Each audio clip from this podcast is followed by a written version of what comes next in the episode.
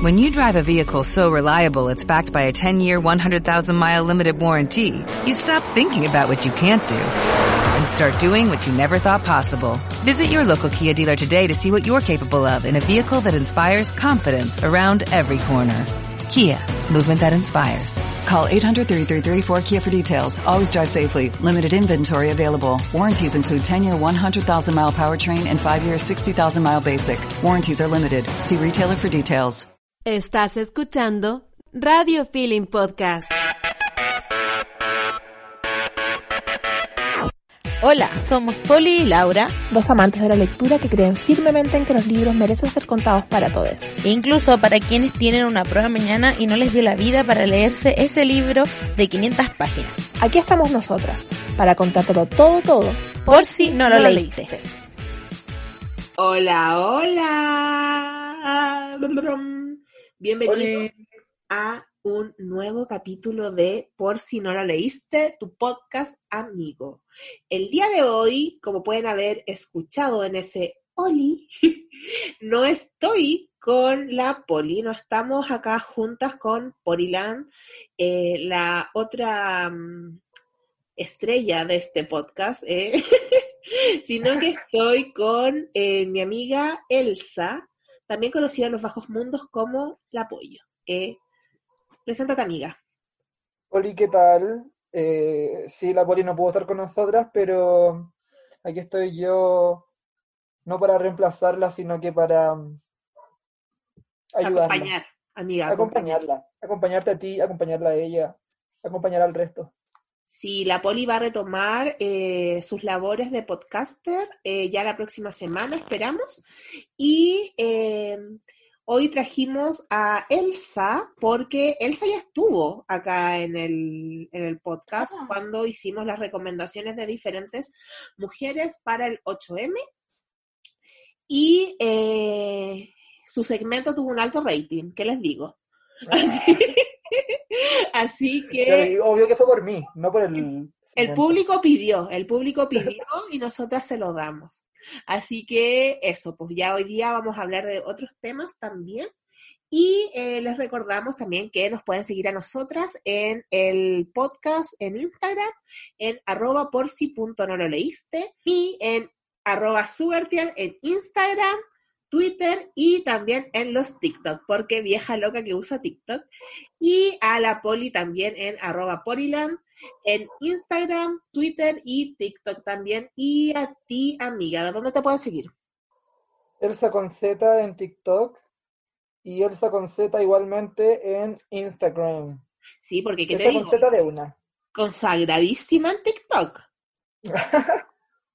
Yo te veo Sí. ahí, Hace tiempo que no subo nada, pero mm, consagrada.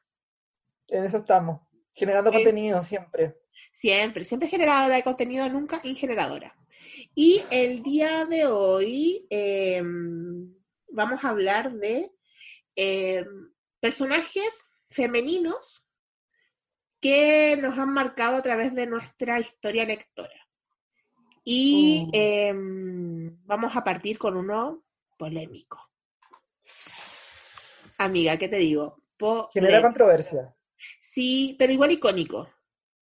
Sí, no hay que merecerlo. No, y tú, igual como que en- al principio nos preguntamos si hablar de, Sí, de este Eh, personaje. de este personaje y más que nada no por el personaje, porque amada, sino por eh, la escritora detrás del personaje. Y ya se imaginarán de qué vamos a hablar, ¿o no? Amiga, ¿de qué vamos a hablar? Vamos a hablar de Hermione Granger. Hermione. De Harry Potter, la saga. Uf. Uf. uf. O sea, no, eh, está como música de tensión. Ahora tiene una música de tensión. Ahora, si yo editara mucho el podcast, le pondría música de tensión, pero ustedes se la pueden imaginar. Chan, diría el SQP. Eh, yo quiero contar que tengo una estudiante en el colegio que se llama Hermionert. Qué Solo fuerte. quería decir eso, que se llamaba Hermionert. Yo solo voy a decir que me parece fuerte. Sí. A mí igual me pareció fuerte cuando la primera vez que lo vi. Dije, "Mm, se llama Hermione. empoderador igual. Sí, Empoderador. dije, ojalá esta niña sea como Hermione. Pero Más encima, sabéis que nadie más va a tener tu nombre. Como que es muy bacán porque al final tu nombre Sí, es porque único, ¿cachai? finalmente no se llama Hermione, se llama Hermionert. Exacto, fue un plus, fue un, Sí. un twist que le hicieron, que creativo, pintó creativo. Le dijo como, mira, me gusta Hermione, pero yo quiero ser diferente. Hermionert. Así que soñado. ya, pero ¿qué, ¿qué opinamos de Hermione? ¿Por qué nos marcó? ¿Cuándo lo leímos? Yo recuerdo que siempre he contado esto, que yo leí Harry Potter em, cuando tenía 11 años, porque mi profesora de esa época nos hizo leer el primer libro como lectura complementaria en el colegio. Y luego yo claramente quedé como fascinada por el mundo de Harry Potter y seguí leyendo los otros. po. O sea, nosotros nos hicieron leer el primer libro, pero onda yo me los leí todos ahí mientras estuvieron saliendo. Fui parte del fan club de Harry Potter acá en Chile, también conocido como Howard Chile, eh, muchos años. Eh, participé en eventos, en organizaciones de, de los estrenos de las películas, de las avant O sea, premiers. te gustaba un poco, te gustaba un poco. Una poca. No tanto igual. Igual como que no llegaba a la exageración. ¿eh? igual no es como que tenga tatuado eh, la mitad de mi brazo con Harry Potter. No, para nada. Em, y claro, yo en esa época no me, no como que no me llamó tanto la atención em, Hermione. Hermione, tal iba a decir Hermione de nuevo. no, no me llamó tanto la atención. Pero ahora como que soy más adulta, un poco más adulta nomás, tampoco le pongamos color. Eh, sí, po, encuentro que es un buen personaje, pero eh, me siento que es como subestima, como que le dan mucho... Sobreestimar. ¿Ah? Sobreestimar. No, no, sobre, no lo sobreestiman, sino como que hay cachado cuando le está como todo esta- este tema de eh, como la puta y la Madonna que tienen los hombres, que es como que está la mujer para casarse y la mujer para, sí, sí, sí, sí, sí, para follarse. Ya, siento como que la J.K. Rowling hizo como que a la Hermione la puso como en un pedestal. ¿Cachai? Y la hizo como muy, como que para ser válida tenía que ser mejor que todos. Ahora, creo que a la hora de leerlo, no lo pensé así, pero ahora ya con más distancia y, y madurez, sobre todo, creo que claro que efectivamente quizás puede haber como haberse intencionado bastante ese personaje como de, de Hermione justamente como para hacerla esta mujer como decías tú, santa. Sí, como más allá de eso siento que es como, mm, no, por ser mujer no tienes que probarle nada a nadie. Y siento como que era como, es la más inteligente, es la más esto, y sin ellas no hubiera, sin ella no hubieran servido para nada, ni, ya sí, francamente Ron es un personaje detestable, a mi parecer. Eh, y odio que haya quedado con ella. Siento como que Hermione podía haberse quedado sola, no necesitaba a Ron. Y de hecho, el otro día le- veía un TikTok donde mm, hablaban como de actitudes misógenas de eh. Molly Wesley. No sé si lo habéis visto. Guau, no, no, no. Así como, weón, sí, full. ¿Lo tenéis guardado? Eh, te- voy, voy a buscarlo. Ya Y, me lo claro. y hablaban como de eso, pues que en el cuarto libro, en el Cáliz de Fuego, eh, Ya. ¿no ves que hay como todo este tema donde a, la, a Hermione la, como que la emparejan con Harry? ¿Sí? Y eh, Molly, como que no sé, po, eh, para el cumplea para la cuestión de la Pascua de los huevitos o algo así, les manda como un tremendo huevo a Harry, un tremendo huevo a Ron, y a Hermione le manda así como súper pocos chocolatitos. Porque habían leído esto de que Hermione estaba como con, con Harry, y que estaba haciendo como aprovechándose de él. Y Ya, no después, eso. eh, también, por ejemplo, cuando llegan la al, a la parte donde están como con los dragones, Harry, Sí. eh, la trata así como súper eh, fría en un principio. Y después cuando Harry le explica que no, que no, son- no son pareja ni nada, y que fue como todo un kawin, ahí como que la vuelve a tratar bien. Y era como, sí, pues efectivamente, tenía actitudes de la mierda con Hermione, como porque era como separando al trío, no sé, una Sí, rara. Sí, no, sea, como es como haciéndole mm, este shaming. Slut shaming, así, no sé. sí, mal. Sí, yo creo, yo no me acordaba de eso, como de Yo esa. tampoco, lo había borrado. Sí. Como que yo Ah, uno, uno, los, uno lee los libros, claramente yo lo leí cuando era chica, entonces no, no ponía el énfasis en esos puntos. po. Siento que es súper buena eh, manera de, de, como, de releer. O sea, es una muy buena práctica releer los libros que Sí. hiciste cuando chico, porque le das una nueva, un nuevo enfoque brígido a las Exacto. o sea, qué bueno que lo hagas. Porque si no Sí, lo hacías, como, igual, como que tu, no sé, pues experiencias vitales influyen en tu lectura también. Sobre todo, igual si por ejemplo fue un libro, incluso viéndolo como por temas como, no sé, como de carácter histórico, el leer como, releer, perdón, textos que leíste y que ahora te gustaron, como escritos también hace mucho rato, también tú podés dar cuenta de cómo es que, no sé, pues se percibían ciertas cosas en aquel entonces, ¿cachai?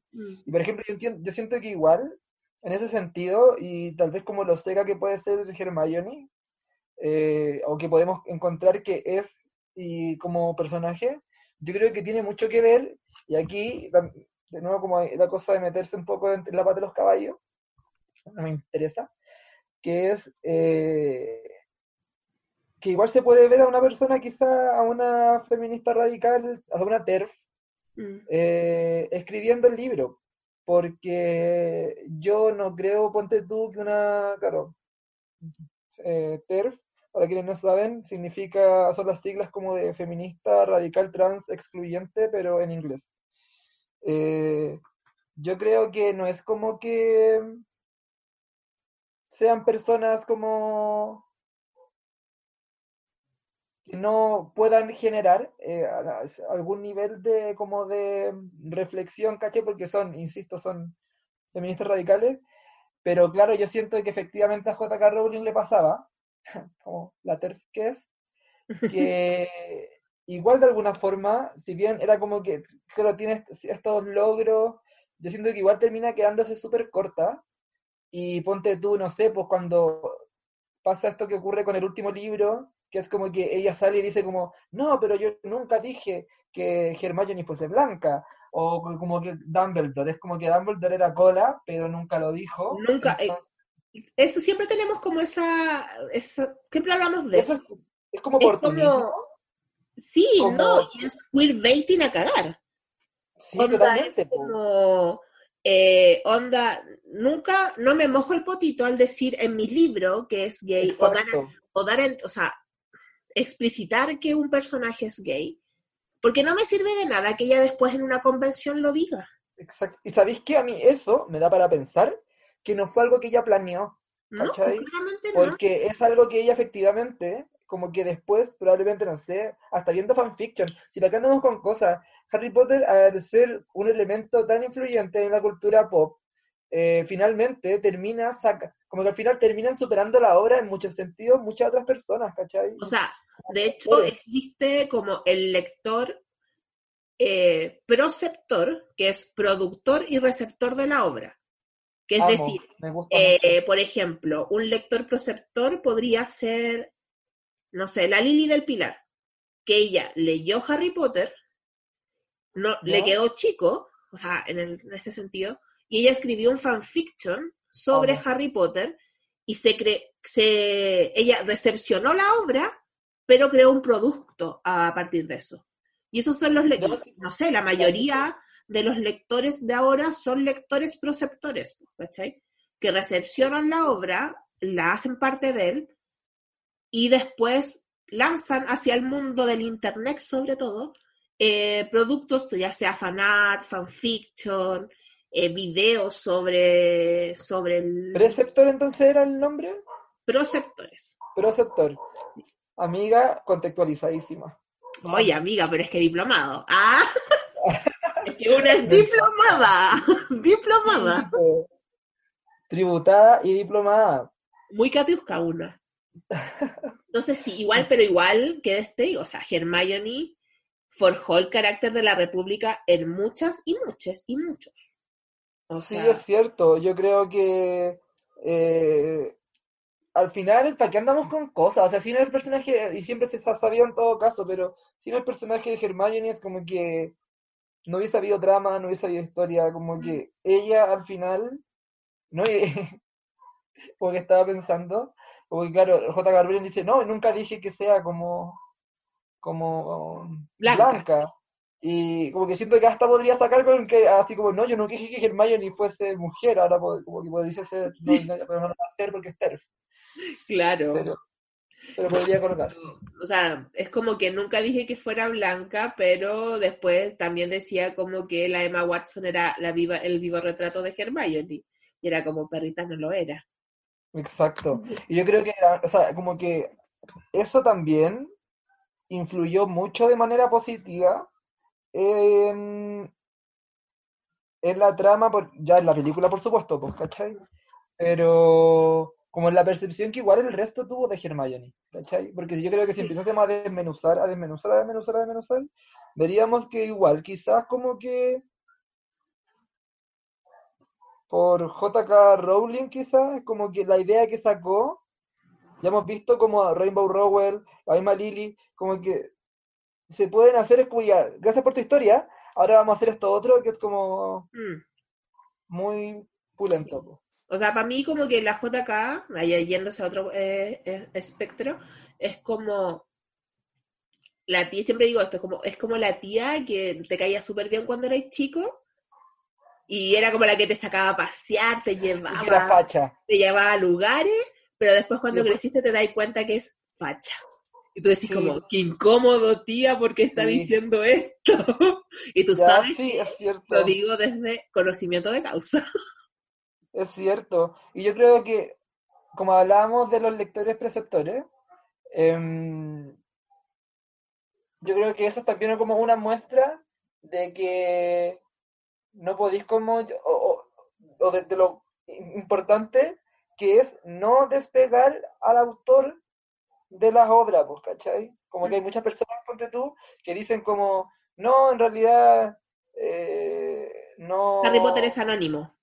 Exacto. O es como, ya ocultemos o tapemos esto, ¿no? Pues no hay que ocultarlo y taparlo. Porque en realidad, como hemos mencionado ahora en varios puntos, se puede apreciar igual eh, las falencias, muchas que puede tener la autora con el libro. po. Y en realidad, si no conociera ya a la autora, o no, o no si no existiera esta autora, probablemente tampoco habría libro. po. Pero el tema principal de acá, no sé por qué, Hermione te amamos. El tema principal eran los personajes femeninos que eh, nos marcaron. Uno de esos ya fue Hermione, ya hablamos por qué, dijimos eh, lo que nos parecía igual. Siento que a, a pesar de todo lo que yo dije, de que había sido como muy inflado y como que le daban mucho peso, no, no de mal, mal, mala forma, sino como que le daban mucho peso, pobrecita Hermione, con todo lo que le hacían lidiar. Eh, también era importante porque era en una época donde quizás los personajes femeninos no eran tan fuertes y la representatividad para una niña de 11 años era bacán ver que la, la niña era la más inteligente y no el hombre, y que la niña salvaba el día al fin y al cabo y no el hombre. Entonces eso igual era por- importante para una niña chica. Me hiciste recordar lo que yo iba a decir delante, pero que se me fue, porque una ante todo, voladísima. Siempre. Eh, pero voladísima de, de mente, no que esté Sí, volada en este o- momento.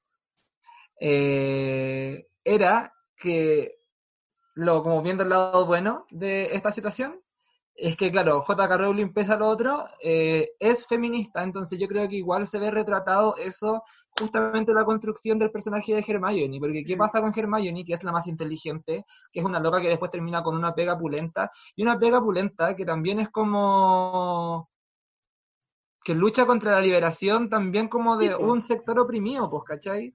Entonces como que por eso es, es genial y quizás también tan gustable Hermione, porque Hermione es como lo que J.K. Rowling no fue, podría haber sido en algún momento, no lo logró, pero como que fue como que creó a Hermione, ¿cachai? Sí, se lo agradecemos pondría- igual. Sí, como Hermione, no sé si Harry Potter, como la saga en general, pero a Hermione la tomo. Sí, y la abrazo. Y en otro personaje que nos gusta, eh, que lo hablamos antes, es un personaje eh, de una niña llamada George. Amiga, cuéntanos sobre Mm. George. Eh, George es una niña, creo que tenía como 8 años, una cosa así. Era Sí, muy pequeña, tenía, básica, no alcanzaba a tener ocho, 10, nueve- No, 8 o 9 Sí. años.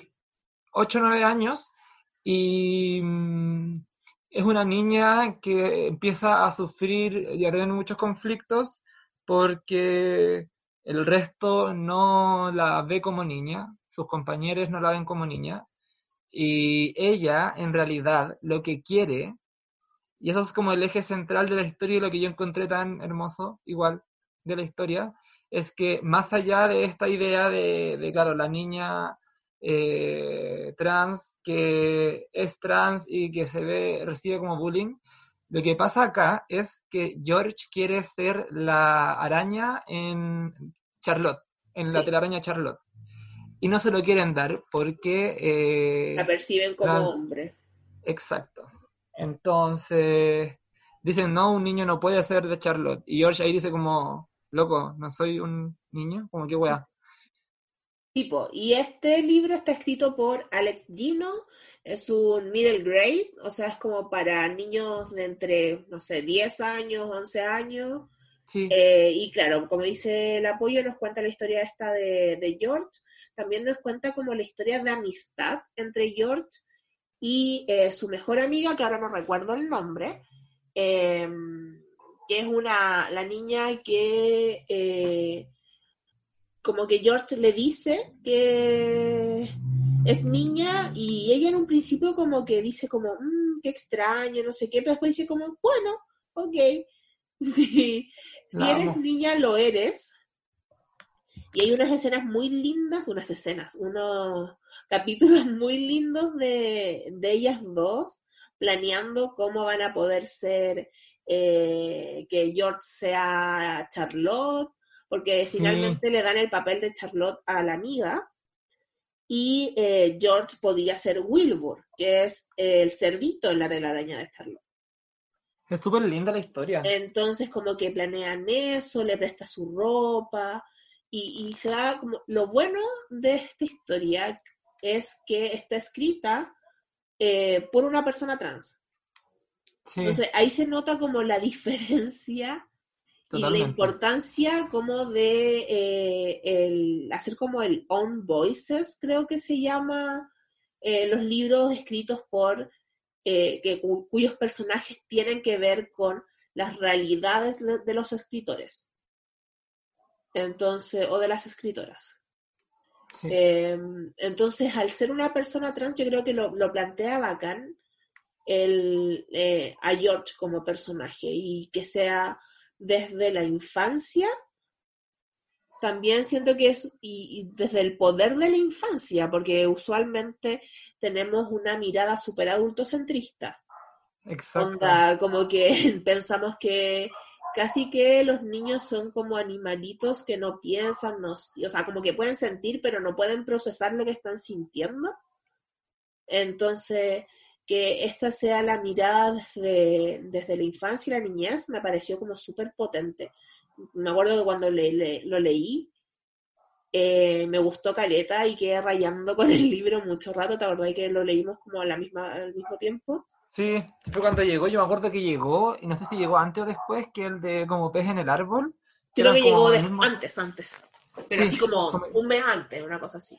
Sí, por nube de tinta. Sí, Sí, eh, fue, es que el libro en sí, más encima es bastante corto, entonces también es como muy rápido de leer y me acuerdo de que nosotras lo hicimos como, no sé, pues lo leímos como en muy poco rato mm, y, y sí, después puro fangirleo porque la historia es súper bonita y yo creo que, claro, como decías tú, lo que también es muy genial de que una persona trans escriba una historia sobre una, otra persona trans es que puede hablar de la infancia trans, porque la tuvo. po. Entonces yo creo que claro que muchas veces eh, lo que también se puede ver como este documental Disclosure, el de Netflix, Mm. que es como esta mirada eh, heterosexual y cisgénero adulta que se tiene de las personas trans, que es como que, o, o no sé, pues como eh, en el estereotipo de la persona trans que es trabajadora sexual, o de la persona trans que es asesinada, o de la persona trans que muere por trombosis, por el tratamiento de hormonas, que son como las tres temáticas que más, como que solamente se mostraban en el siglo XX y XXI de lo que se mostraba hecho por heteros y cis de personas trans. Entonces, sí, George le puso caleta. Yo de hecho me acuerdo que leí George y dije, se lo voy a regalar a mi sobrino. Y hizo, creo que hizo como un video trailer. Un Sí, me acuerdo que tú hiciste. el- ¿Lo tenéis todavía arriba o no? Sí, creo que sí, porque me encantó. Yo creo Y- que si lo tenéis arriba lo vamos a compartir para que en las, en las historias de Instagram para que lo puedan ver. Ya, genial, porque ese, el, yo en- se lo regalé a mi sobrino y, bueno, la Laura sabe, el resto no, pero mi sobrino es trans. Y yo se lo regalé a mi sobrino como antes de que mi sobrino eh, hiciese algún comentario o llegase a cuestionarse o hablar, o no sé si a cuestionarse, porque en realidad eso es un proceso interno suyo, pero antes de que nos hablase al respecto, y, yo recuerdo que, claro, que yo de ese momento, que en el, en el, en el book trailer, lo pongo como, este- él está con su bolerón como de, mm, de Peri el ornitorrinco, y yo lo vi y dije como, "Ah". como que vi mucho de la historia, más que del personaje de George, que era esta niña, vi como mucho como esta idea que hay, que hay detrás de George en mi sobrino. Y mira, no me equivocaba. Mira, No me equivocaba. acertado estuviste. Em, sí, a mí me gustó muchísimo. También creo que eh, como que lo estuve recomendando y sigo recomendando. O sea, seguimos, no sé, cinco años después recomendándolo porque es muy bueno. Y también como que habla de la situación, de, no sé, pues, en torno a George, eh, se habla como de eh, la institución colegio, la institución familia, eh, la institución amistades. Entonces está como muy bien llevado y el personaje de George es hermoso. Es, onda, por favor, léanlo, es uno de mis personajes infantiles favoritos, favoritos. Em, Sí. porque es muy potente. Así que full, full Sí. recomendadísimo.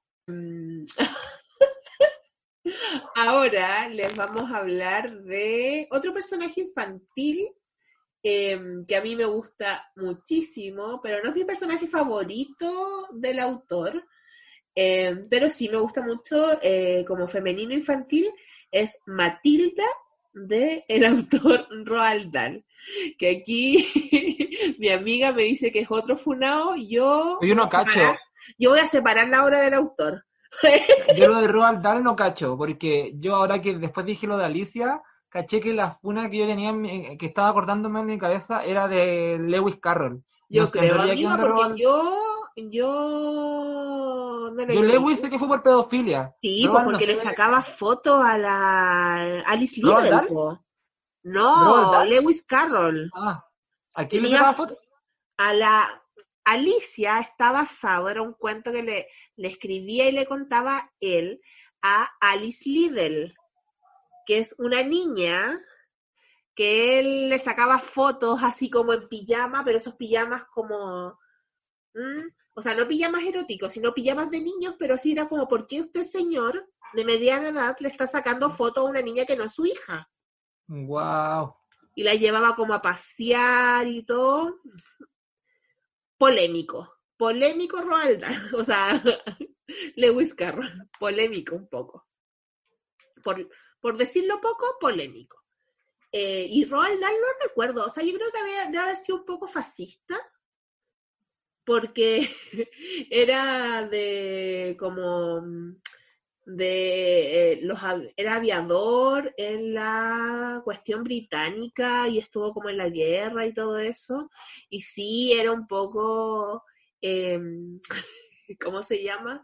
En esa, era un poco racista igual, sí, yo creo.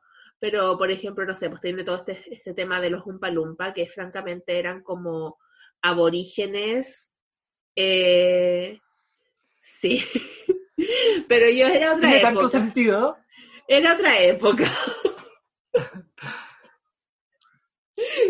Ya, Yo así- vámonos con Matilda, por favor. Yo- Vámonos con Matilda. Yo ahí, pero separándome, rompiendo, rompiendo mis barreras, diciendo primero así, no, no hay que separar el- la obra del autor, y yo ahora hay que separarla. Porque Matilda, o sea, Roald Dahl es mi autor infantil favorito de la vida, me encantan sus libros. Pero Ya, sí, ¿verdad, ahora po? que los leo adultas, sí, pues sé, o sea, yo sé que, no sé, pues los Umpa Lumpa eran esclavos, básicamente, pues si les pagaban con, con, con ¿cómo se llama? Les pagaban con, Chocolate, Con po. chocolate, de cacao. sí, pues. O sea, eran esclavos y el tipo hacía cero reactivar la economía porque se trajo... O sea, básicamente lo que dice Roald Dahl con eso es como, weón, este sujeto le daba de comer a sus trabajadores y por ende sus trabajadores como que hacían todo y trabajaban. po. Y hasta le cantaban. Por comida, es como, weón, anda, le doy comida a estos niñitos y, te lo trabajan que y te tengo cantan. entendido es que él Y te bailan. Lo que primero, yo lo que tengo entendido es que él cuando escribió Charlie la fábrica de chocolate, eh, los Umpa Lumpa eran de como un país que existe, onda, no eran como Umpa Lupienses, ¿cachai? Eran así como, no sé, pues del Congo, ponte tú. Ya, porque yo me acuerdo que en la película de Tim Burton son como de Lumpalandia, una wea así. Sí, po, o sea, cuando él lo escribió, ¿cachai? Pero después le dijeron como, oye, bájale un tono a esto, no podía hacer esto. Y ahí lo cambió, ¿cachai? Ah, y lo hizo como de un, palu, un palupenses, ¿cachai? Pero Sí. sí, po, polémico también. pero Pero ya, hablemos de volviendo- Matilda. ¿Por qué, te, por qué te lo digo? Porque hemos, le hemos dado mucha pantalla a los autores el día de hoy. Y ya Sí. hablaron de autores en el programa. De Sí, autores. no le voy a dar pantalla, no le voy a dar pantalla los- a los Porque no hay pantalla acá, es un podcast. Exactamente, por eso mismo. Eh, Matilda, Matilda de Roald Dahl nos cuenta la historia de Matilda, eh, una niña eh, Víctima Eh, de violencia intrafamiliar. víctima de abuso intrafamiliar. Onda, esa niña para la OPD. Si hubiera estado en, el- en mi colegio, hubiéramos O tenido, sea, que denunciar, Sename, aló. Hubiéramos tenido que denunciar a esa familia, francamente. Eh, nos Yo cuenta la historia, claro, de Matilda que tiene a sus papás, que son, por decirlo menos, eh, mm, no sé cómo explicar a los papás de Matilda, pero carentes, son carentes. Y eh, tiene un hermano también, que el hermano en el libro no figura tanto. Y ella Ya. es muy diferente a su familia. Su familia como que le gusta ver tele, a la mamá le gusta ir al bingo, y ya cuando Matilda tiene como dos años, la empieza a dejar sola, ella, su mamá se va, su papá se va a trabajar, y la mamá se va al bingo. Y ella empieza a, no sé, pues se cocinaba sola, se leía eh, los libros sola, todo lo hacía sola. Y eh, Agarrar el pelito sola. Sí, ella así solita lo hacía mejor. Eh, y empieza después como que descubre eh, la biblioteca eh, como municipal y empieza a ir como todos los días a la biblioteca. Y es muy chistoso porque en el libro cuentan como que la, la bibliotecaria primero está como, "Mm, qué extraño esto, esta niña, y le, empieza, le dice como, ya, le voy a ofrecer libros como de dibujitos. Y, y Matilda le dice así como, no, sí, yo sé leer. Así que le empieza a ofrecer libros de niño primero, y después, no sé, pues No a una Matilda, weona. po. Matilda leyendo Cumbres Borrascosas a los cinco años. Ay. En algún momento tuve ganas de leer ese libro. weón. Sí, sí, sí. Entonces hay como todo eso como que la también está esta imagen de la de la bibliotecaria como diciendo ¿Te van a venir a buscar los, tus papás? No, me voy sola, le dice Matilda. Y Matilda yéndose sola y ella pensando así como, "Mm, qué extraño, porque va a pasar por las calles y la pueden atropellar y no sé qué. Pero yo aprendí que no me tengo que meter. Y no se mete. Pero tú como bibliotecaria, ¿qué piensas sobre la ética profesional de esa mujer? Eh, yo no voy a opinar de esto, no voy a opinar de mi, de mi gremio. ¿eh? No voy a dar información. No, no, no. Es que no hay que meterse. No. Entonces, eh, ella después llega al colegio, conoce a Miss Honey, eh, conoce también a Tronchatoro, que igual, regia Tronchatoro, onda, se quedó con la casa de, de alguien, mató a ese alguien.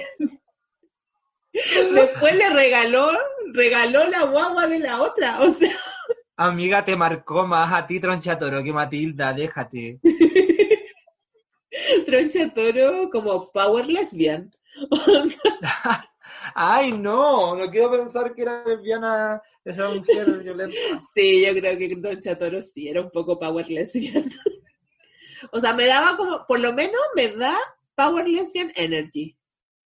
Pero no sé, eso. Y Matilda como que tenía poderes. Igual eso no lo conté, pero Matilda tenía como poderes y podía mover las cosas y todo eso.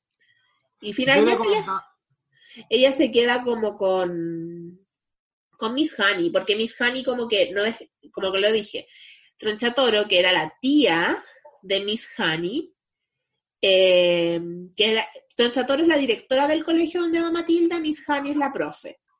Maestra Eh, Miss-. Sí, maestra Miel. Y Miss Honey, Adópteme, maestra Miel.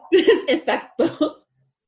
Y eh, Miss Honey es como la profe perfecta, toda buena, toda linda. Y Tronchatoro es como la, la, la directora malévola, así como que le hacía sufrir a los cabros chicos, al, al compañero que le hace comerse todo el pastel de chocolate.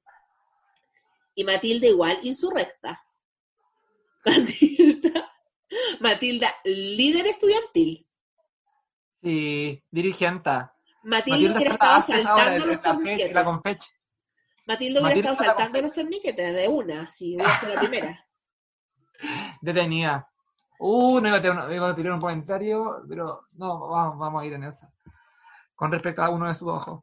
Pero mm, sí, yo creo que yo le decía a la Laura que- que yo no nunca terminé de leer Matilda, pero era muy fan de la película.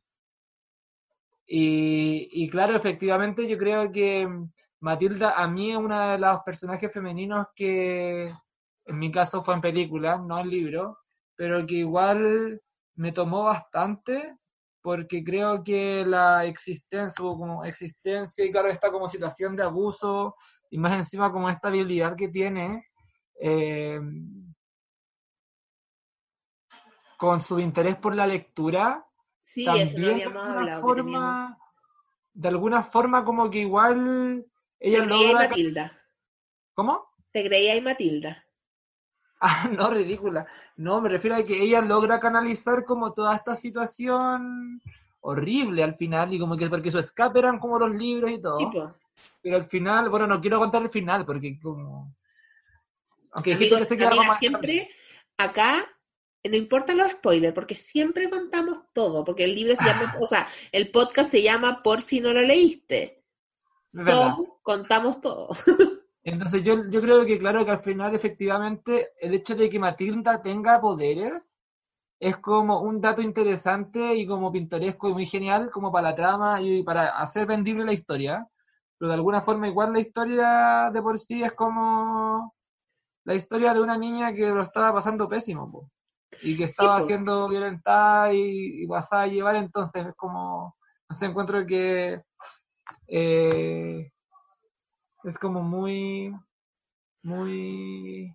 O sea, lo que sucede es que en los libros de Roald Dahl, eh, por lo menos en los infantiles, él tenía muy presente lo de eh, la infancia que lo pasaba mal y eh, las personas, por ejemplo, él decía que en sus libros las personas feas, no es que siempre hayan sido feas, por no sé, pues tenemos a Troncha Toro que era fea, y eh, sino que no es que siempre hubieran sido feas, sino que al, al hacer cosas malas, eh, la gente las percibía como personas feas, ¿cachai? Y se iban transformando en personas eh, físicamente feas por ser malas, pues, ¿cachai? Entonces, por eso como que sus personajes, no sé, pues tenemos a Tronchatoro, a los cretinos, eh, a las brujas de Roald Dahl, son eh, físicamente feos porque son malos, pues, ¿cachai? Y las personas como buenas, eh, más que ser siempre, haber sido siempre hermosos, sino que uno los percibía como, como lindos, ¿cachai? Sí, Más que fueran así lindos realmente. Y también hablaba, habla, como que habla mucho de eh, las infancias carenciadas en ese sentido, porque él vivió no carenciado tanto de plata, sino que vivió como en un internado y sí vivió como solo, ¿cachai? Pasó la cuestión de la guerra. eh, ¿y no de sé. qué año él es, es él, perdón? Él es como de los 40, algo así, no sé, como que no sé. Entonces él igual como que a mí me gusta Caleta Roald Dahl, me gusta harto su historia, me gustan harto sus libros, me gustan sus libros infantiles, igual me gustan sus libros de personas adultas, pero los infantiles me gustan más. Y sí, pues Matilda, 10 de 10, encuentro que es un buen personaje. Eh, luego de Matilda vamos a hablar de eh, otro personaje. que- Jamie. Jamie. Jamie, un personaje juvenil de eh, un libro que nos gusta a las dos, que se llama El corazón de la bestia, de Brie Spangler. Amor sin prejuicios. Eh, Ella. eh, en el corazón de la bestia, el protagonista es o un chico, yo no tengo acá cómo se llama. Dylan. Dylan, que es un chico bastante como marginado y al que lo molestan bastante por su como corporalidad. O sea, no es marginado, porque de hecho él igual tiene como, se junta con gente como media popular, po, ¿no? Se margina solo. ¿Cómo? Se margina solo. Sí, bueno, pero por- no soy no, yo pues, para o jugar. sea, sí. No es que luego se margina, no, es que ese es el tema, no es que él se margina, se margina solo. Lo que el resto hace con él es marginarlo de igual forma, porque lo que está haciendo es decirle tu corporalidad está mal, así que como... Sí, no, sí, sí, sí, sí, sí, sí. Porque lo Entonces- molestan harto. Sí, ahora recuerdo, Exacto. lo molestan harto. Entonces, Y él era como amigo del popular, del guapo. sí, eh, entonces el tema está en que a él lo tienen como lo que se podría haber entendido en algún momento como el DAF, el Sí, Designated the DAF. Fat Friend. Porque Sí. era como muy alto, eh, Sí, peludo, me acuerdo, jamás peludo. voy a olvidar- es que jamás voy a olvidar que sea peludo eh, por una agua en particular y tiene que ver con una escena que íntima, o sea, o que yo encuentro muy íntima y muy fuerte y que me tomó muchísimo de ese libro y es un momento, es un momento en el que él está con Jamie y aquí viene Jamie que es el personaje del que queremos hablar, que es una chica de la que Dylan, en la que Dylan se fija, ¿o no? Porque ella como que... Lo que pasa es que el libro parte con Dylan cayéndose, entre comillas, del segundo piso de su casa, pero francamente fue como que él se tiró. Porque Sí. él estaba chato de su vida y todo, pero él como que lo, eh, no sé, lo dice como que no, que se cayó, no sé qué, pero Sí, verdad, lo había olvidado. Como que en el, en, no sé, pues en el hospital le dicen como, amigo, fue un intento de suicidio, eh, pero eh, te vamos a mandar a un grupo de autoayuda de adolescentes. Y ahí conoce a Jamie. Exacto. El tema es que Jamie... eh, ah, porque yo decía que era peludo, porque Jamie en un momento a él como que le afeita la espalda. Mm. Y yo me acuerdo que, y que él se pone a llorar mientras ella lo hace. Entonces, para mí era, fue muy fuerte porque más encima ocurre que Jamie, creo que a esta altura todavía no lo sabíamos en el libro. Es que, no sé. claro, porque. Eh, ella Pero lo Jamie dice está- en un en un primer momento, ella lo dice, pero no sé. Pero él la ignora. Es que él estaba obnubilado. Él estaba Sí, así, es pero. Y eso es lo interesante. Yo creo que debería ver una película porque como él te está contando la historia, pasa que cuando Sí. ella se presenta, eh, debe haber comentado algo, pero como él te está contando la historia, le está hablando de él, de él, de él, y de repente ella después cuando lo hablan y todo, y es como, ¿qué onda? porque él, él le te está contando cómo la percibió él.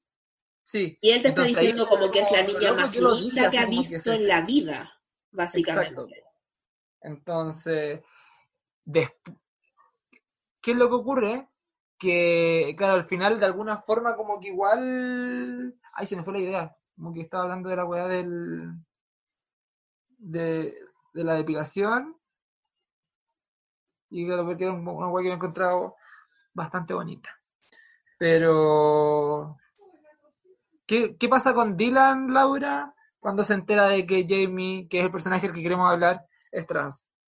Claro, pues él encuentra que es hermosa Jamie em, y nos va diciendo todo el rato que es hermosa, que no sé qué, que él jamás podría salir con ella porque él es una bestia, bla, bla, bla. Em, y em, salen, pues, básicamente empiezan a salir, pero Dylan se entera, o como que, no es que se entere, sino como que sus amigos le dicen así como, ah, ahora eres gay. Y él dice, ¿Verdad? no, ¿por qué? Eh, porque está saliendo con una chica trans, creo que le dicen así, o con Jamie es hombre, o algo así le dicen. Sí, una cosa así. Y ahí se da cuenta y empieza a notar que, claro, efectivamente eh, Jamie no es que sea hombre, sino que es eh, una, una chica trans. Y ahí Jamie le dice como, pero ¿cómo que no sabías si yo lo dije cuando nos conocimos? Y ahí nos damos cuenta que, claro, eh, Dylan estaba tan obnubilado en la belleza de, de Jamie que nunca la estuvo escuchando. Entonces, eh, empieza él como a, claro, decir como que sí, soy gay, qué onda, no sé, no entiendo nada. Eh, Jamie como que le dice como, ¿sabéis que tengo demasiadas luchas internas mías? Como que aparte, tener que estar eh, luchando las tuyas.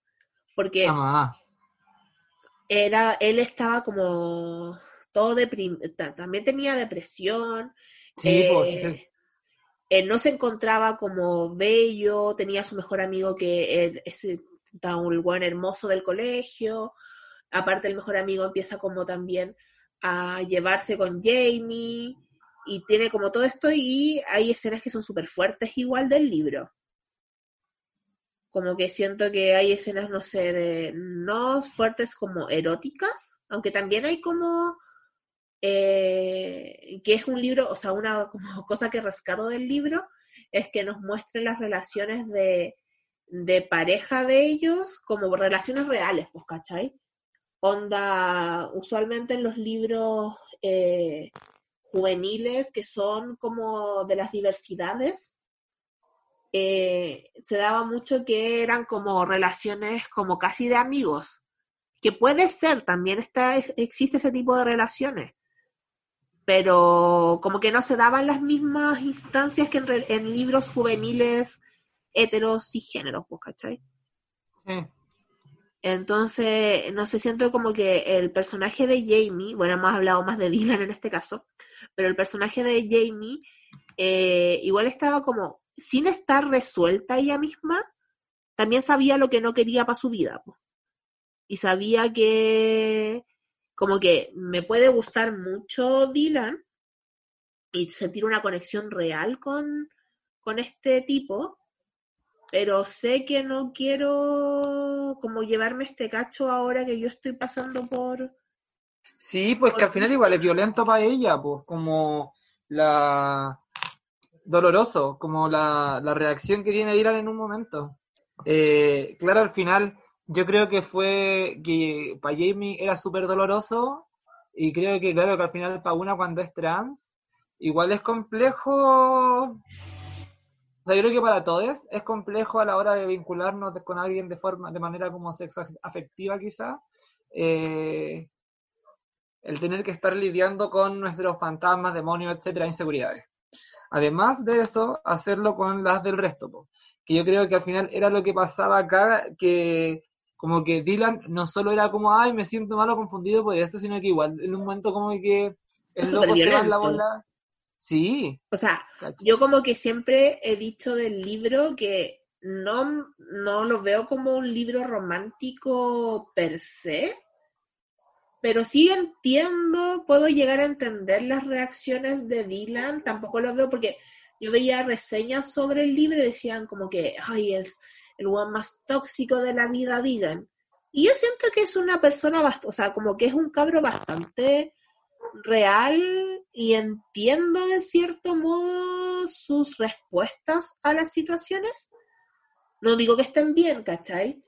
Pero siento que es como una respuesta muy real. Lo que, o sea, como sí, que la reacción a- al otro, a la reacción al, al grupo de amigos, al que pensarán. Al Ahora, ahí lo que se puede cuestionar también es como, bueno, ¿por qué la persona que escribe este libro, no recuerdo cómo quién es, cómo se llama, eh, decide igual como que ellos acaben juntos?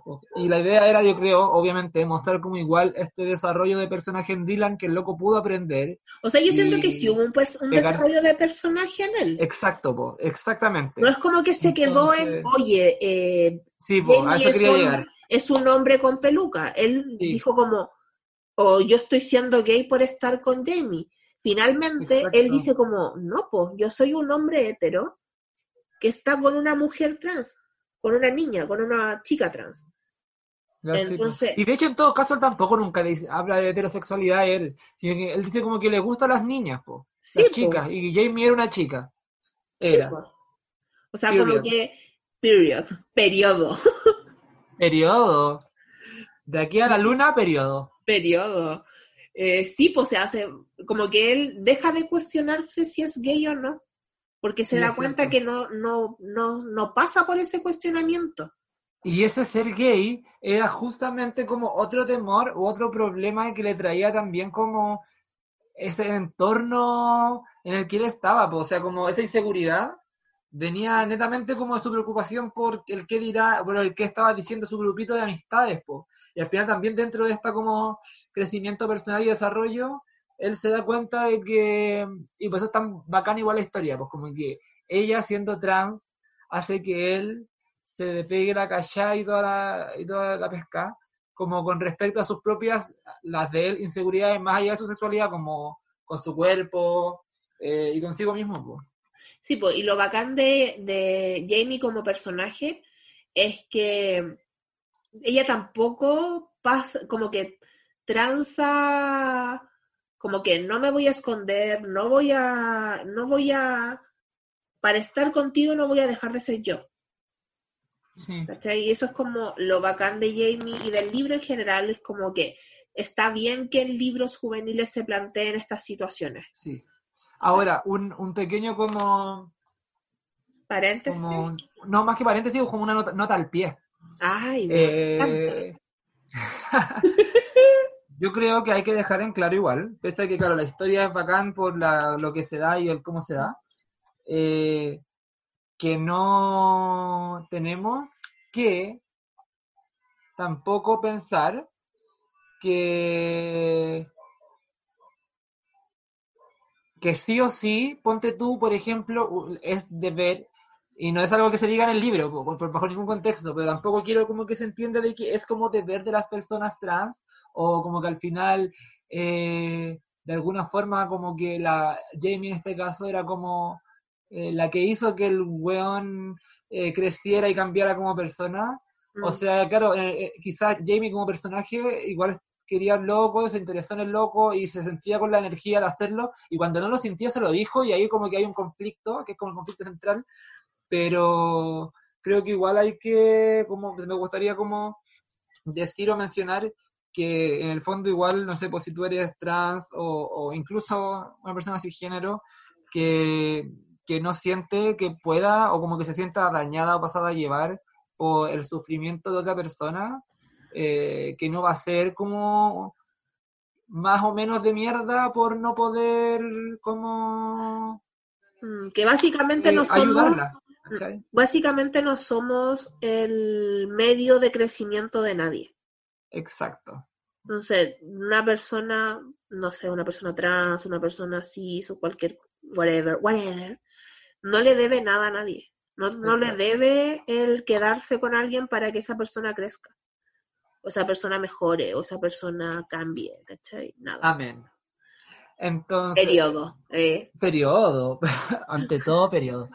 Pero, y eso, o sea, como que yo lo dije por el hecho de que siento que a una igual, a mí por lo menos me ha pasado, como chica trans, como que he visto a un par de personas que me han llamado la atención y, y a veces también es como, puta, pero es que este bueno está tan mal y como que dejo como pasar una serie de, de weas que están súper mal con él, pero es como, no, pero como, como, es que, yo, yo puedo ayudarlo, ¿cachai? Lo que, no sé si, no sé si esto será muy privado. Si queréis lo borro, pero lo que conversábamos em, la otra vez, que muchas em, personas de la comunidad, no solo trans, sino como comunidad LGBTQ, más, whatever, eh, no, o no sé si lo conversaba contigo o no, sí creo que sí, pero como que no ha sido representada en historias como de amor, entonces piensa que eh, no se merecen las historias de amor, porque siempre son Sí, representadas sí, en historias sí. tristes o en historias sexuales. Entonces, como que no se ven en historias como de pololeo, ¿cachai?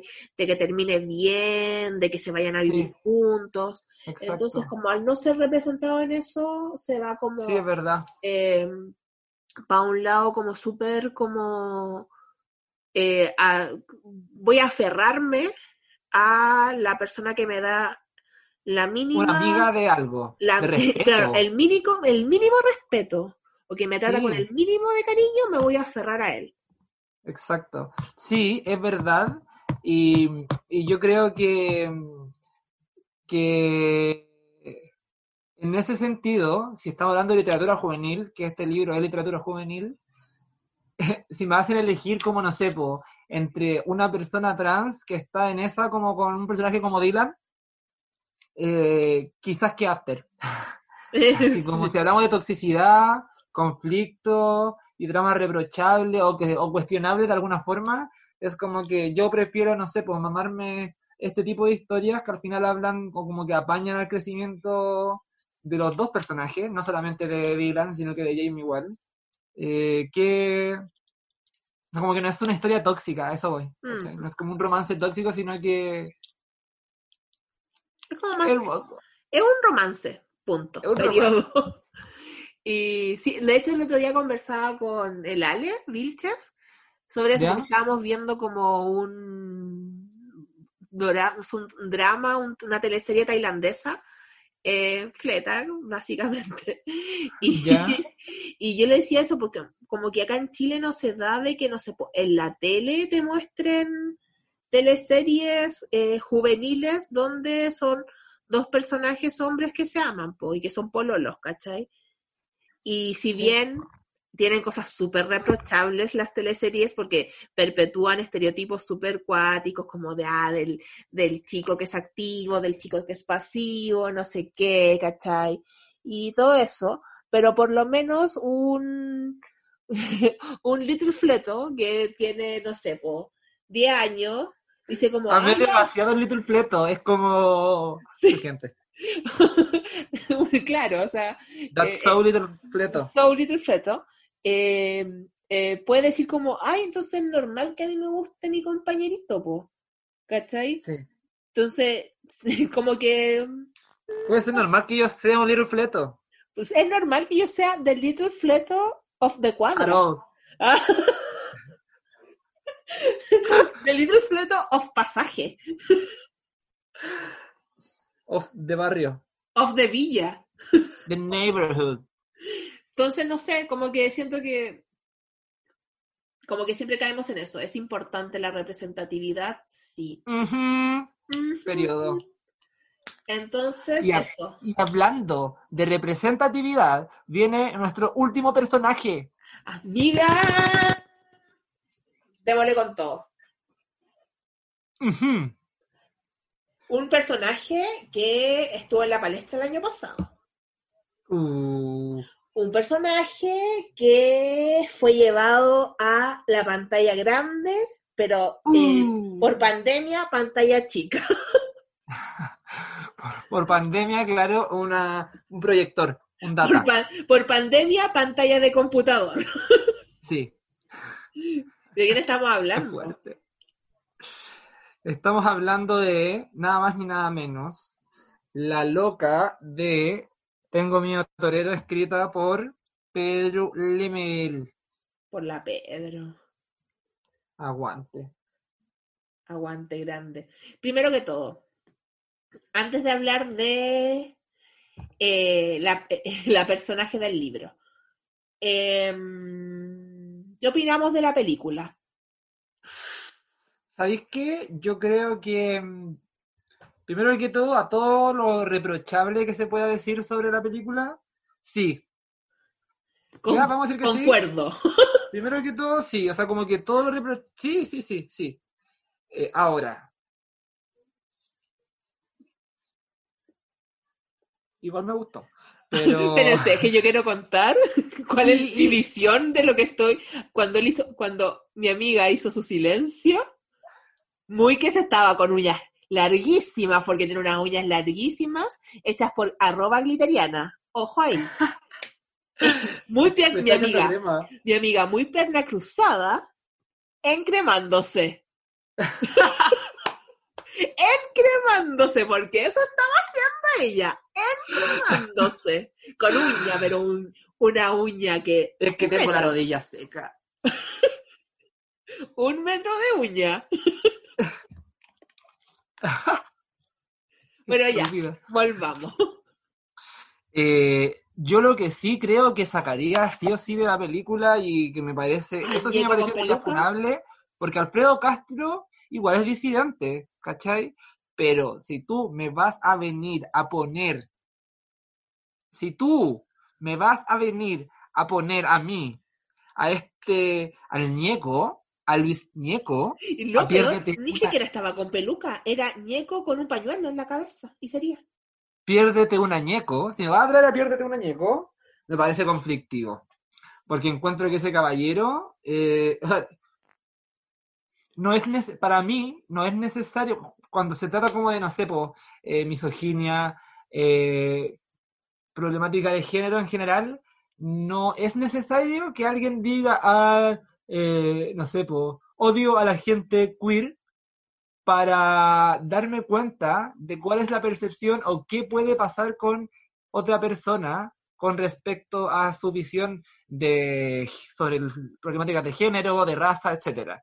Y creo que Ñeco es una persona que no ha hecho nada como por eh, los derechos de, por lo menos, así como que, no sé, la comunidad eh, feminista, transfeminista, eh, queer, entonces ponerlo en un personaje como haciendo de travesti en una película que es la porque no, no es cualquier película, tampoco estamos hablando de, no sé, pues así como eh, hace esta loca de soltero otra vez, ¿cachai? O sea, como no es... No, era- eh, es que es eh, una película de un libro. O sea, la adaptación de un libro, ni que no, no sé, yo también pensaba así como, pero ¿por qué? No es necesario.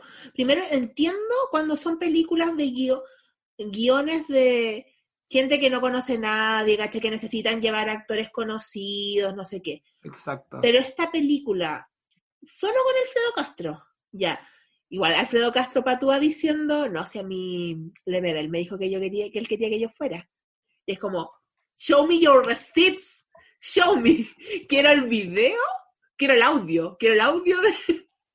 de- Pucha, yo siento que yo igual, igual creo que podría ser real. Como que siento que Alfredo, y más encima, Lemebel, para que andamos con cosas así, Lemebel igual como por su... Eran contemporáneos con Alfredo Castro, po.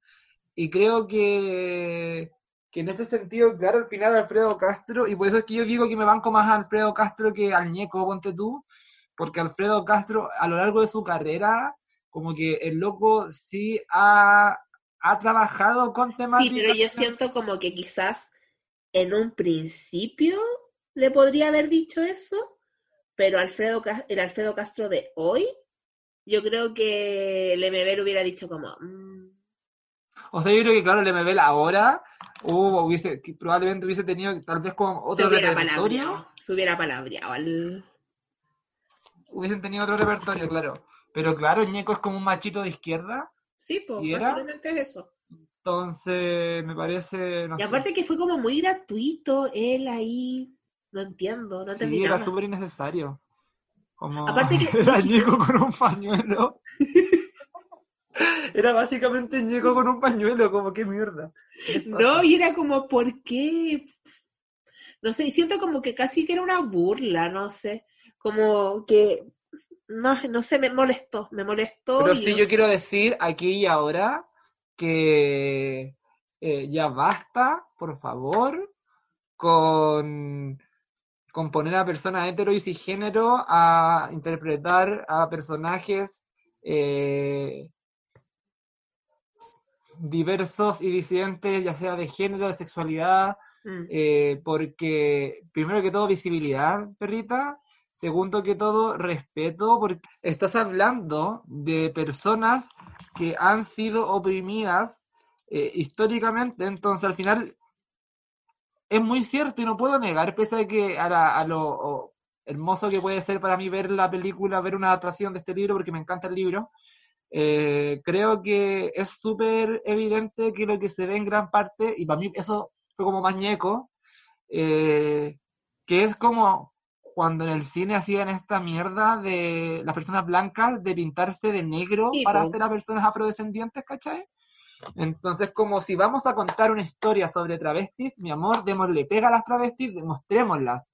Contratemos travestis para que actúen porque existen travestis Sí, que actúan, ¿cachai? Existen, o sea, es como, loco, hagamos esto en serio, vos, ¿cachai? Y no hagamos de esto como, ay, una obra como...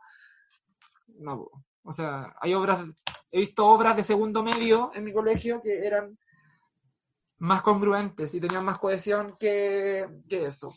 Pero pasemos a la loca. Pasemos a la loca, amiga, ¿por qué es un personaje que... Has eh, pasado a la loca, Laura. Pasemos a la loca, Laura. no sé, patúa, no sé, patúa, porque de loca, Loquísima. loca y media tú. Así que mm, yo ahí, Loquísima. periodo. Eh, cuéntame, pues, ¿por qué es un personaje que te marcó? Eh, Cuéntame tú. po. Ah, humanamente hablando, Eh. me dicen a mí. ¿Cómo? A mí me dicen la humanamente hablando. Eh, ya tú eres- no, tú eres Andrea Molina. Eh, sí, voy a, yo te lanzo mi candidatura por la UDI. Udi, Udi, Evopoli. Eh, a mí, la loca en particular, primero que todo, ya, ¿qué onda? Se llama la loca. O sea, partamos por eso. Me encanta Ante que todo, eh, no tenga, loca. no, o sea, como que no tiene nombre, es la loca al frente. Exacto, es la loca del frente, eso era. Y en realidad creo que mm, a mí lo que me pasaba mucho cuando leía a la loca y, a- y, y después, claro, tú más encima buscas al MB en entrevistas o incluso una foto y te pasa que podéis ver el MB a la loca. ¿Y qué pasa? Que yo creo que podéis ver a la loca en muchas otras de nosotras como trans, travesti, que al final... Y yo creo como que en todo barrio, todo barrio, hay una loca del frente. Sí, Y yo, o sea, como que creo sobre todo en barrios son más marginalizados, eh, porque yo vivo en Puente Alto y todo, pero no es tan marginal donde yo vivo. Siento que me falta marginalidad porque no tengo mi loca del frente. pero mm, sí, pues, o sea, igual el, el libro está en el contexto del 73, ¿cachai? Exacto. esto, o sea, no en el 73, pero en la, en la dictadura, eh, donde se, ella, la loca, vivía como de ocupa en una casa, eh, la marginalidad, de, o sea, porque la mayoría de eh, los libros, los ensayos de Lemebel son desde la marginalidad, desde Sí, la po. disidencia y, Y que esa weá es una, o sea, es como una realidad que más como súper real, valga la redundancia. O sea que todavía, poco- todavía se maneja esa realidad. Onda, si tú vas como, no sé, a la No, periferia, sí, eh, sí. sigue estando esa loca que, eh, no sé, po, todo el, todo el barrio la conoce, Sí, es la, es la tía, Exacto. es la, es la prima, o sea, no sé, yo siento que todos, sobre todo los, las personas que eh, pertenecemos a la comunidad, tenemos como esos referentes que son, no sé, pues las personas más adultas dentro de la comunidad, que son, no sé, pues que vivieron el golpe militar, que hoyo. vivieron eh, y tienen como todas estas, estas maneras de ser de la loca del frente. Y es cuático, y es cuático ver reflejado, no sé, po, a, en mi caso, no sé, la tía Julita, que es eh, la loca del frente, donde yo la veo y digo como, sí, efectivamente es. ¿Cachai? Es como todo, es como, la loca del frente es toda una generación de personas disidentes en Chile, siento yo. Sí, es cierto, y además yo creo que sigue siendo, o sea, incluso más allá de la generación que lo es, es como que yo en estos momentos igual conozco locas del frente, incluso, no sé, pues de mi generación o más chicas, como que al final, ¿por qué? Porque uno de los factores más, más como preponderantes dentro de, de la loca y de todas las la- los escritos del MBL, como ya lo decíamos antes, es la marginalidad de, de clase, es la desigualdad de clase. Entonces, lo que hace el MBL muchas veces es mostrarte y ponerte a las locas eh, en los contextos de mierda, en, como por ejemplo dictadura, como por ejemplo eh, pobreza, como por ejemplo pobreza y dictadura, y, y en el fondo, o sea, es como que deja de ser este personaje pintoresco que vemos en tramas heterosexuales como una como ay, la, la, la, La loca peluquera. del frente, pues, ¿cachai? La, la peluquera Pasa a ser una pe- claro, como que pasa a ser finalmente como un personaje con, con dimensiones, con una vida, con una existencia y que es súper como el hoyo.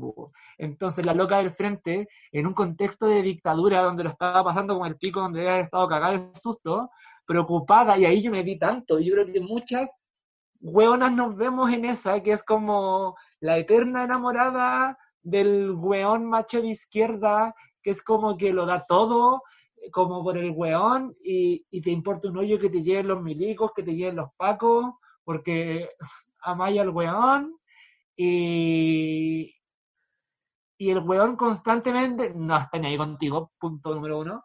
Spoiler segundo, como- alert, no te ama. Exacto.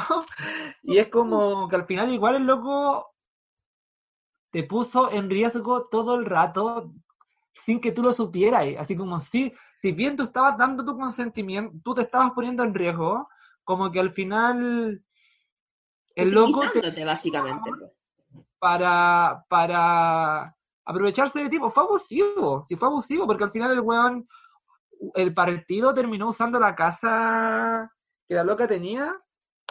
O sea, era lo que nos, como que nos retomamos el, la idea de eh, que la persona disidente no tiene derecho al amor, pues, ¿cachai? exacto. Entonces, como Exacto. no tiene derecho al amor, se aferra a cualquier muestra mínima de cariño o de, Sí, de po. preocupación o de cualquier cosa. Es como, Y este weón, Lemebel, guaguita preciosa, yo creo que eh, igualmente deja eso claro en toda su obra, como justamente que al final la travesti es como que marginada de la sociedad. esa, esa, esa como historia romántica no la va a tener. Como, y lo que sí tiene, por supuesto, y que de hecho por eso es tan bacán leer al MBL y pulenta como de su obra, dentro de muchas otras cosas, por supuesto, es que eh, igual te reís, po. Sí. Te reís mucho con las locas al final que te retrata el MBL, porque es como son locas, son chistosas, las cagan, como que las salvan. Me encanta La Noche Payasa, que es como una crónica suya, eh, de una hueona que se acuesta como con un payaso en un circo y le da el toque de queda en dictadura, le da el toque de queda y la hueona como que después de culiar con el payaso, como que no encuentra los sus zapatos y se va con los zapatos del payaso para la casa, pues, como caminando por la sombrita para que no la pille. Es muy buena esa weá, yo siento que, claro, que efectivamente mucha, o sea, como que Lemebel logra como mucho eh, canalizar como eh, todo lo precario de nuestra existencia, pero envolverlo dentro de esta mirada eh, entretenida y divertida y es como que porque, porque podría ser un drama, podría, porque onda, material para drama hay, material para drama hay, pero la manera de contarlo y de... Mm, sí, claramente es de una persona que lo ha vivido. Eso. como una persona, una persona heterosis no te va a ir a contar, no te va a narrar lo que viven las travestis, lo que vivimos las travestis, mejor que una persona travesti. Mm, y eso es incluso más allá incluso de la trama y de la historia, también tiene que ver con la forma, que al final o, es como la victimización o la wea, o como el payaso, ¿cachai? En cambio, de Mebel como que no te muestra ninguna de esas dos cosas. Porque yo creo que básicamente no es como para, eh, no es como para el resto el libro, ¿cachai? Sino es desde eh, la persona desde la travesti, ¿cachai? Sí. Es desde, para y por. Ah, ya, me puse, me puse de talento. Según sin sobre tras. ¿Eh? ¿Cachai? ¿Desde cuándo, dónde? ¿Eh? Eh, entonces, siento como que eso, por lo mismo que tú decís, que Lemebel tiene como esa chispa, esa chispeza, al momento de escribirlo y contarlo, si tú, no sé, pues leís como los ensayos, las, las, crónicas del MB, podéis ver a miles de locas, pues hablando a través del MB. Entonces, no sé, es bacán. Sí, a mí también me gusta mucho. Mucho, mucho, mucho, mucho la historia. Y siento que es bacán que sea un libro que se lee en colegio. Siento que eso es un puntito igual importante. Aunque el año, no sé, fue hace dos años, el año pasado, que unos tipos no querían leerlo en el colegio, hicieron como casi que una marcha para no leerlo y era como, déntrate. Siento que cerramos nuestras cinco eh, o sea, no protagonistas, nuestros cinco personajes femeninos eh, de manera muy potente. Eh, con la loca del frente, de verdad que todos los personajes que hablamos nos gustan, claramente hay unos más que otros, unos que nos apasionan más que otros y siento que eh, la loca del frente es uno de los que más nos apasiona, porque yo creo que nos apasiona tanto por ella como por eh, la Pedro Lemebel. Sí, sí, y sí. Me encantó porque hablamos de autores, como que igual mencionamos como autores funades, pero fue como que cerrar con Lemebel es como, mira tú. Como que nos desfunó. Nos defunó. Claro. Nos defunó el capítulo. oye, pero si te hablé del MB, pues. Te hablé del MB, inclusión, inclusión. Mira, pues sí, pues ahora quieren, es que quieren todo. Es que quieren todo esta gente, quiere todo gratis. Así son, po. Así son, po. Y bueno, eh, muchas gracias, amiga, por estar aquí. Eh, le mandamos un besito. Gracias para... por invitarme. le mandamos un besito para la casa de la Poli. Recuerden que nos pueden escuchar eh, todos los viernes a las 12 del día a través de radiofeeling.cl y luego... A esta niña la pueden escuchar en su Instagram todos los días. ¿A quién? ¿A la Elsa? No, para esta niña, por ti. Y a mí también. Ah, ya, la, a la Elsa y a la Laura las pueden escuchar en sus Instagram. ¿eh? Y luego también nos pueden escuchar a través de Apple Podcast y Spotify, buscando por si no lo leíste, podcast, para repetirse los capítulos antiguos o eh, escuchar este más relajadamente. Y recuerden seguirnos en nuestras redes sociales, por si punto no lo leíste en Instagram, arroba sugartian, en Instagram y todas las otras redes sociales, arroba Poriland en Instagram y todas las redes sociales. Y amiga, tú. Arroba Elsa con Z en Instagram y TikTok. Ya, igual las vamos a compartir en las redes sociales de esta amiga personal eh, mía, de Poli y del podcast en los highlights de eh, este capítulo. Creo que aún no hemos subido los highlights del capítulo anterior, pero Ah, no, tranquilidad, se viene, se viene. Y eso, amiga, un beso gigante. Mm, Besitos a todos. Les amamos. Gracias por escuchar.